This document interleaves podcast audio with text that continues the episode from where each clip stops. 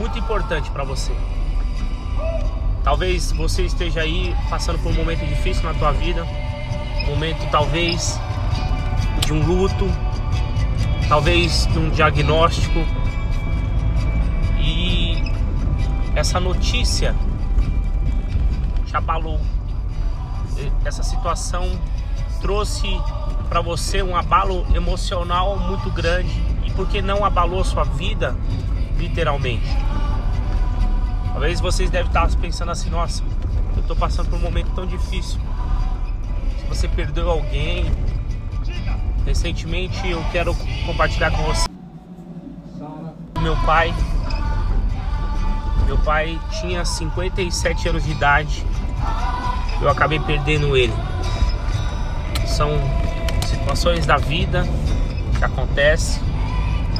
E aí muitas das vezes a gente depara com essas situações e falamos e pensamos, né?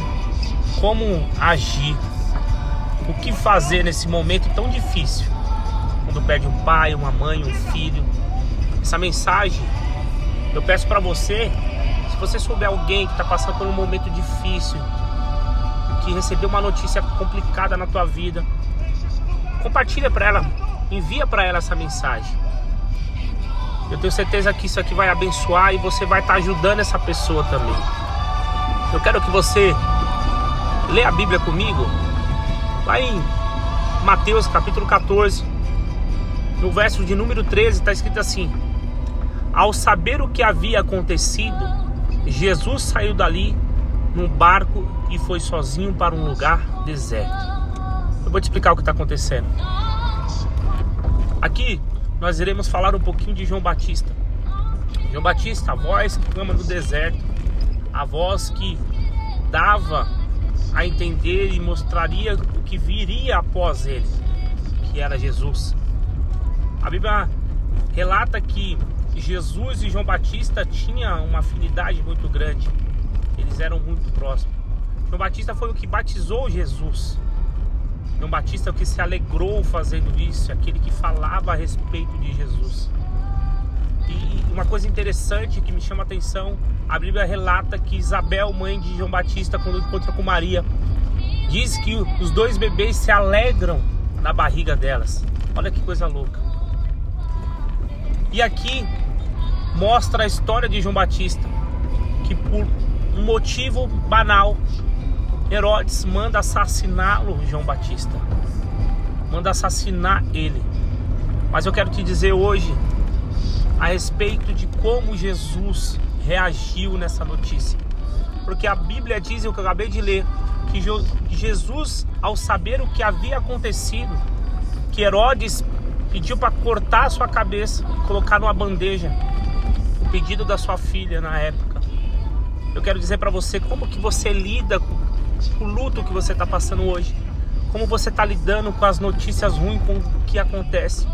Eu quero mostrar para você que até Jesus, no momento difícil da vida dele, ele teve que sair. Ele pegou seu barco, o seu barquinho e foi para um lugar sozinho, sem ninguém. Foi a primeira vez que Jesus ficou sozinho. Foi a primeira vez que ele não quis curar foi a primeira vez que ele não quis pregar o sermão, que ele não quis falar, que ele não quis ensinar. Ele apenas pegou seu barco e foi para um lugar sozinho. Eu não entendo, não sei basicamente o que ele quis fazer, mas eu quero acreditar que ele queria aquele momento, ele queria entender o que de fato estava acontecendo emocionalmente na vida dele. O que de fato aquela notícia trouxe para ele. João Batista era muito próximo dele.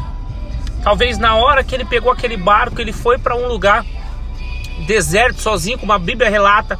Ali eu quero entender que ele foi chorando, ele foi não tem, não dá para entender o que ele foi fazendo, mas eu quero acreditar que chorando no mínimo ele estava.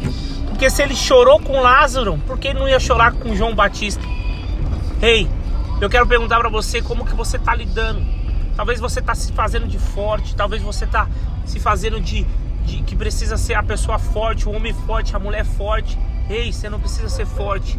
Você não é de ferro, você não é, você você não é forte o tempo todo, você precisa de fato entender que tem hora que precisa ser você e Deus e mais ninguém. Você precisa muitas das vezes parar de sorrir porque o seu sorriso tá amarelo e todo mundo tá vendo.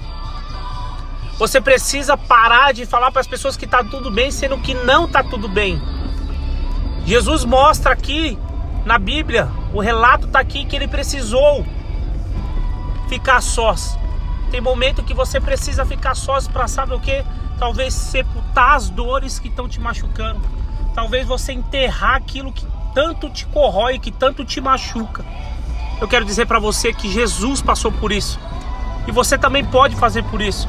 Não se preocupe a hora de você sair um pouco das redes sociais, sair um pouco dos holofotes, porque você não tem que provar nada para ninguém. Você precisa primeiro ter seu momento.